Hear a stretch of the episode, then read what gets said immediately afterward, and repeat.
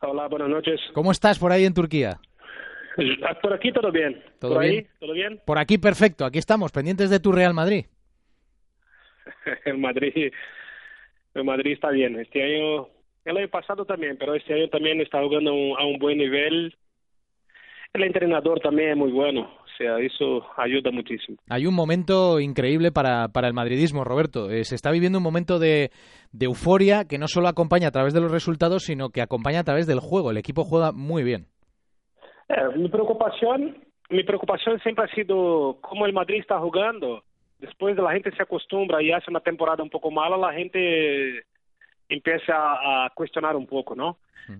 Ese equipo es muy completo, es un equipo completísimo. Y por eso que, como en el fútbol es, normal, cuando un equipo llega al máximo nivel, el año próximo siempre tiene que jugar mejor.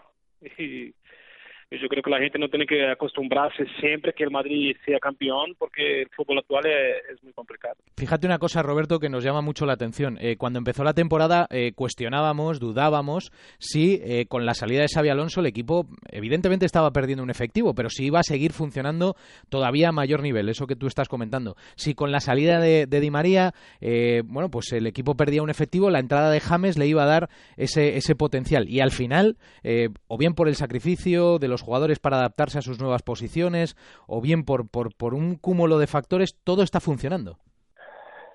Claro que nosotros que vemos los partidos por televisión sentimos o echamos de menos en falta a Xavi Alonso o a Di María en el Madrid. Pero han llegado, ha llegado Kroos, ha llegado James, son jugadores también de altísimo nivel, ¿no? Eh, son jugadores que, que se han ido a otro club, otros clubes, pero que han hecho, han hecho muy bien al, al Madrid. Mas creo que por más que esté jugando bien el Madrid, son jugadores que se tienen que volver algún día, volverán y, y harán lo mismo que han hecho cuando estuvo, estuvieron allí. El problema es que antes de empezar una temporada, siempre con el tema de, la, de los cambios de, de entrenador, cambio de jugadores, siempre estamos un poco preocupados para ver lo que pasa. Y, y queda la duda, ¿no? Siempre estamos dudando a ver lo que, lo que Madrid va a hacer la próxima temporada. Y Xavi Alonso é um grandíssimo jogador, Di Maria é um, gran, um grandíssimo jogador. Hemos questionado muitíssimo a Iker, e Iker sigue sendo para mim um dos, um dos melhores do mundo. E esse é o mundo do futebol. Cuestionamientos y en cuanto no veamos eh, resultados no cambiamos de opinión. Eh, hay un jugador al que siempre se le ha reclamado eh, seguir tu, tu, estela, ¿no? Que sea ese jugador que en la banda izquierda le dé pues eh, lo que tú le dabas al Real Madrid, que es Marcelo. Eh, el año pasado finalizó la temporada extraordinariamente bien coentrao, pero eh, todos entendemos ahora mismo que el indiscutible en esa posición es Marcelo. Sin embargo, a Marcelo en Brasil se le cuestiona. En Brasil, yo creo que ha pasado algo muy muy extraño con Marcelo en Brasil para que la gente no, no le entienda mucho, ¿no? Ser capitán y titular en el eh, Real Madrid. Yo creo que también ese bajón que ha tenido Marcelo ha sido por el tema de la selección. Jugar con la selección brasileña es muy difícil. Uh -huh. Estás cuestionado durante el entrenamiento, durante el partidillo, durante el rondo, y es muy complicado, o sea, es, es difícil. Y, y Marcelo yo siempre digo y voy a seguir diciendo que para mí seguirá siendo el número uno del mundo, por más que tengamos a, a Felipe Luis, a Maxwell, pero Marcelo es un jugador diferente. Marcelo eh, sigue siendo eh, como yo era yo y Cafu. Hemos cambiado hemos cambiado un poco la, la, el estilo de lateral, ¿no? Eh, era lateral y extremo. Y por eso que a veces la gente cuestiona demasiado, es muy ofensivo, no sabe marcar, no sabe cabecear, no sabe posicionar. Mas cuando sale la selección de los mejores del mundo, siempre estará Marcelo. Hmm. Eh, otro que no tiene que no tiene manera de, de cuestionarle es Cristiano Ronaldo, Roberto. Eh, Cristiano nunca descansa, ¿eh? Hablar de Cristiano, de Cristiano para mí sería sería como se, como te digo, eh, no hay que hablar mucho de él. Hay que verle jugando todos los partidos, hay que ver que mesmo lesionado ha jugado muchísimos partidos y, y le ve eh, nervioso, muy tenso cuando no mete un gol.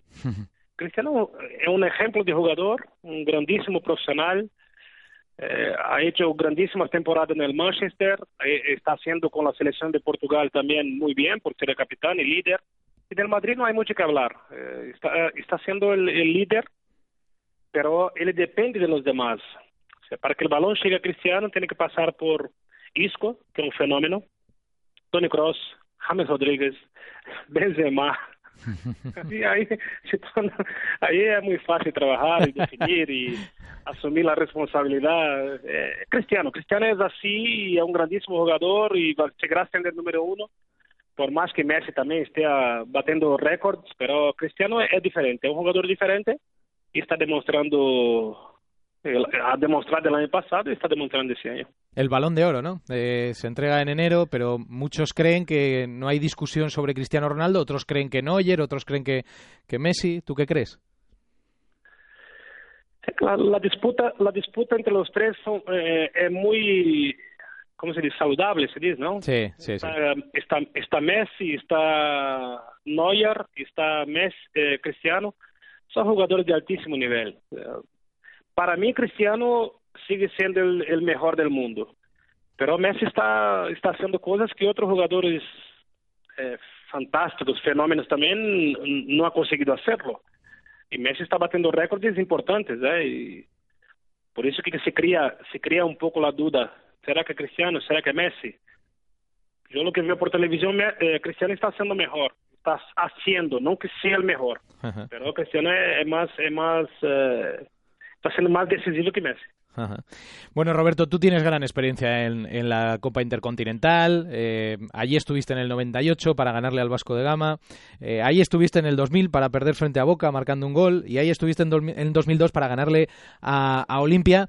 Eh, ¿Conoces esta competición? El Real Madrid parece que no tiene freno. Es decir, lo vimos en el partido frente al Cruz Azul. entendemos que lo vamos a ver frente a San Lorenzo. Bueno, no sé. ¿El Real Madrid no tiene rival?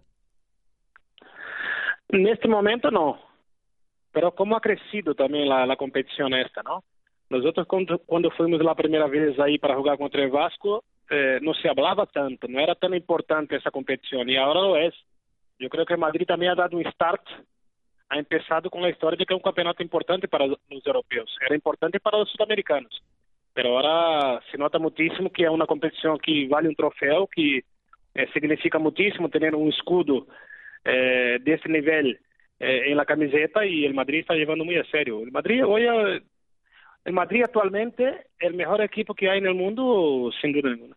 Eh, a ti, eh, como integrante de aquella plantilla que cayó frente a Boca Juniors, te bueno, os sorprendió, ¿no? Lo que pasó en aquella final. Es decir, eh, lo estás diciendo, ¿no? Igual para los equipos europeos se plantea de otra manera, para los equipos sudamericanos es, pues lo que es, la final del Mundial de Clubes y aquel día Boca os despertó a, tortazos, ¿no? Ahí apareciste tú, marcaste un gol, luego tuviste otra ocasión, balón al larguero, pero, pero no hubo manera, ¿eh?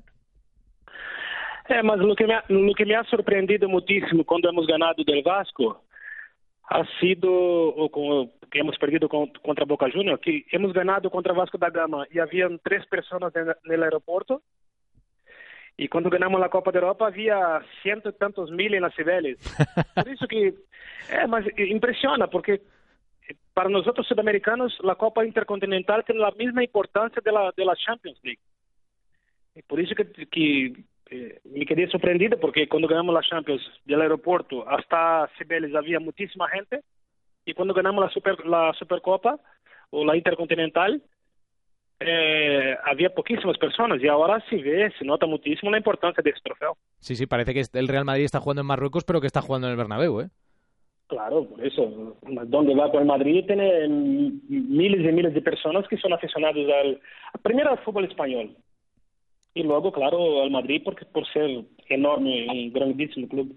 Eh, Roberto, estás en el Sivasport, nosotros estamos aquí eh, hablando contigo, que es un honor, un placer, eh, y los oyentes nos escriben y nos dicen, oye, ¿cuándo vuelve Roberto? Porque nos encanta escucharle, pero además le echamos de menos en el Madrid.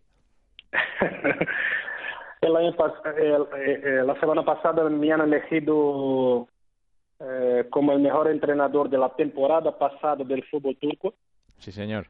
Y para, para mí por ser primeiro ano como treinador, porque eu fui assistente de Gus Hiddink em Nelanzi e he aprendido muitíssimo com ele, e por ser meu primeiro ano trabajando en el Sport, un club que no es considerado favorito de la Liga Turca, eh, ganar un premio como ese, de esa importancia, de ser el mejor entrenador, por poner el Sivas en Europa League, para mí ha sido un motivo de privilegio. Pero yo creo que en España, en España para trabajar ahí hay que tener muchísima experiencia. Estuve hablando en esa ceremonia con Juan de Ramos, que también le han dado un premio como un símbolo del fútbol español. Y esta gente que tiene más experiencia tiene que trabajar ahí. Yo quiero coger un poco más de experiencia por aquí, en Turquía o, Grecia, que son países que no hay tanta presión. Y luego cuando tenga una, un bagaje, una experiencia buena, ahí sí pensando en el fútbol español.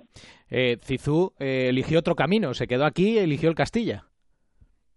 É, mas nós não poderíamos equivocar-nos, equivocar-nos em um bom sentido da palavra, como ha hecho Clarence, não? Clarence Seedorf ha ido al Milan, correr uma equipe grande que com grandíssimas estrelas e nós não podemos cambiar muito a, a, a filosofia do clube, não? E, e, claro, e claro, em pouco tempo nem é echado. Nós eu e Jesus, não poderíamos passar por isso. Temos que ter uma experiência como treinador, conhecer como o mundo do futebol, conhecer, eh, conhecer um pouco a, a la mentalidad del jugador en un club menor y luego, claro, ir a un club grande. Eh, Roberto, que no se me pase, eh, antes de despedirte, preguntarte por Lucas Silva, ese jugador que, que está cerquita de, del Real Madrid. Es que mucha, eh, mucha gente no, no, no conoce a, a, Lucas Silva. Yo, le, yo veo todos los partidos, yo estoy todo el tiempo, cuando estoy en casa estoy viendo campeonato brasileño, italiano, árabe, chino. E Lucas Silva é um grandíssimo jogador, é, ha demonstrado nos últimos dois anos, por mais que ha tenido problema com com o antigo treinador do Cruzeiro, pero tem uma qualidade incrível, se posiciona muito bem, é um líder dentro do campo, tira muito bem de fora da área, é, é um, um grandíssimo jogador, de verdade. E se o Madrid lo ficha, hará um grandíssimo fichaje porque é um jogador que vai rendir, um jogador que vai jogar com, com amor, com, com ganas. E o Madrid, não, não, estou seguríssimo que não, não se vai decepcionar porque tem muitíssimo nível.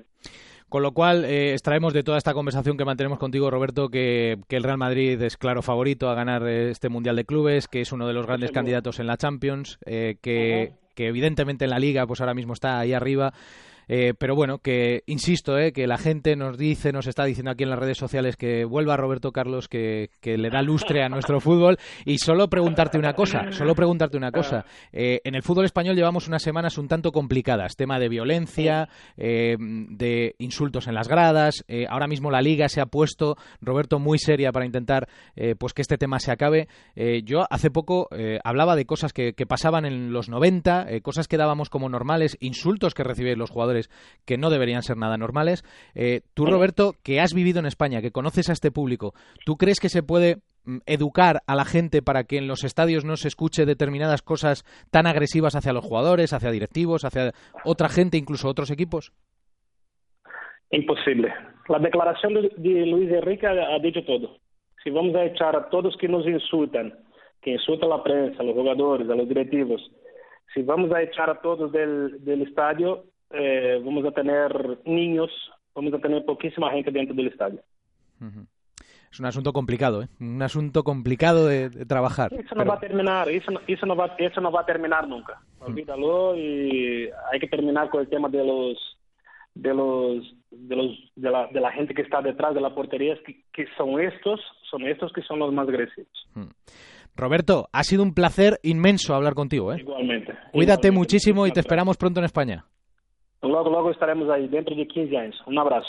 um abraço grande, adiós. adiós, tchau.